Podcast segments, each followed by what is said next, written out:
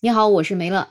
你有没有发现，现在很多人在结婚的时候接亲的话，都不喜欢从家里直接接亲了，喜欢订一个酒店，然后从酒店里面接亲。一是很多酒店现在会提供一些比较专业的婚房服务，这样子整个婚房的布置就不用新娘新郎自己操心，那酒店就会给你安排的很好。那第二呢，亲朋好友一起到酒店来接亲，感觉场面也比较大，可能比直接到家里去接亲要方便很多。毕竟很多居住在商品房里面的，这空间也比较有限嘛。但是最近呢，在广东湛江有一个吴女士，她就预订了一间喜来登酒店的房间用作婚房。那酒店方也给出了相应的婚房布置套餐。那这位吴女士在入住的时候也交了三千块钱的押金。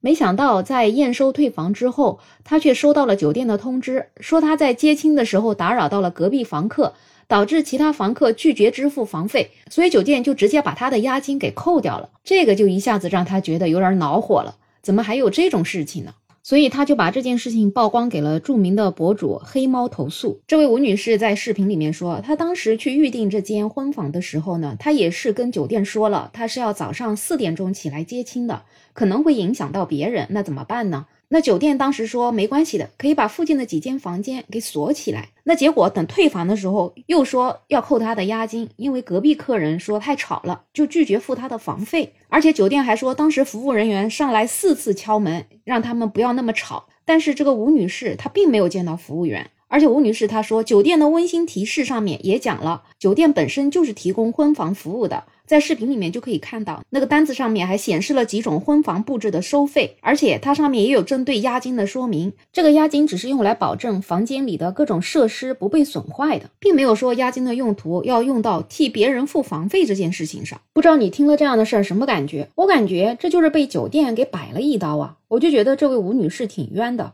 不可否认，这个婚房是挺吵的。如果说我们在外面住酒店的时候，不小心住到了人家的婚房对面，那确实作为房客来讲，肯定是挺难受的。这个休息不能休息好。但是这个跟人家婚房的人其实并没有直接的关系，因为既然酒店你提供了这个服务，那你就要去安排好，就要去考虑到其他客人的需求。所以这个客人即使受到了婚房的干扰，那也是客人跟酒店之间的事情。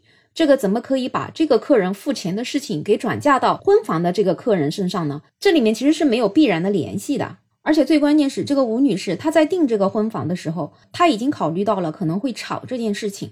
那酒店自己也信誓旦旦的跟她承诺没有关系，会让她隔壁的几间房间都空着。那结果最后你又住满了，那你住满了，你又去扣人家钱，那这不就有点过分了吗？更加重要的是，你这个押金你怎么可以就直接把它扣掉呢？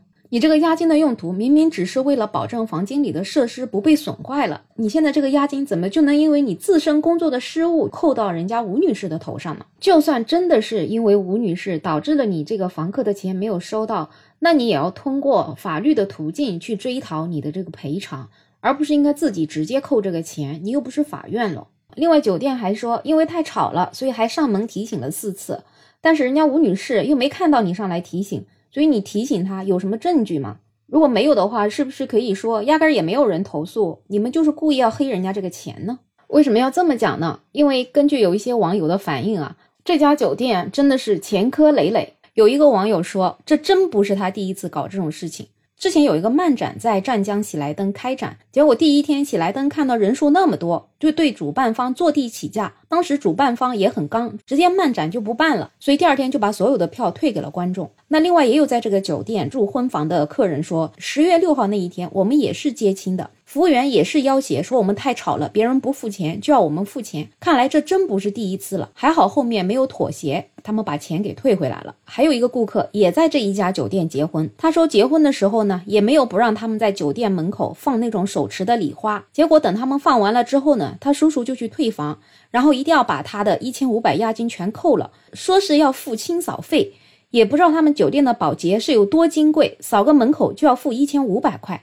而且你如果不准放，你可以提前说，或者放过了之后，你可以让办酒席的人家自己去打扫，这个也都可以的。但是他现在就变成我不管你，我就看着你放，我等你放完了，你们来结账了，我再把你的这个押金给扣了。我觉得这真的不只是吃相难看了，这甚至就是碰瓷吧。说的更严重一点，这可能就是一种圈套吧。我是真没想到，这样的品牌酒店，它的格局是这么的 low，它的素质是这么的差，这不是在砸自己的牌子吗？而且说到这个婚房太吵的事儿，难道不是因为你酒店隔音差吗？你都是一个品牌的酒店了，你自己隔音差不讲，你还利用你的这种隔音差，隔三差五的就去黑别人的钱，这样的酒店，我觉得应该要把它投诉到底。客人就应该不要让他扣这个钱，要跟他刚到底，他就不敢一直这样子做了。为什么他一次又一次的敢这样做？其实他就看到了很多人结婚嘛，新婚燕尔的，肯定不想事情闹得太难看。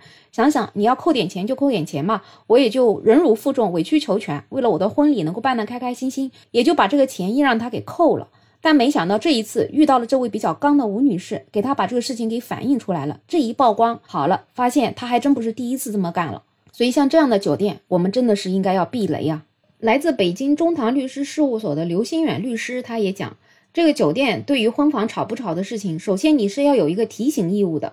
那你提醒了之后呢？谁主张谁举证，你得有个证据证明你是提醒了。另外呢，就算是婚房太吵，你也没有权利去直接追究他的责任，所以也就是说没有权利去扣人家这个押金。所以这件事情，吴女士是完全有法律依据去追讨这个押金的。接下来我们国家越来越放开了，所以酒店的生意也会越来越好，很多酒店的服务啊，估计又要会跟不上了。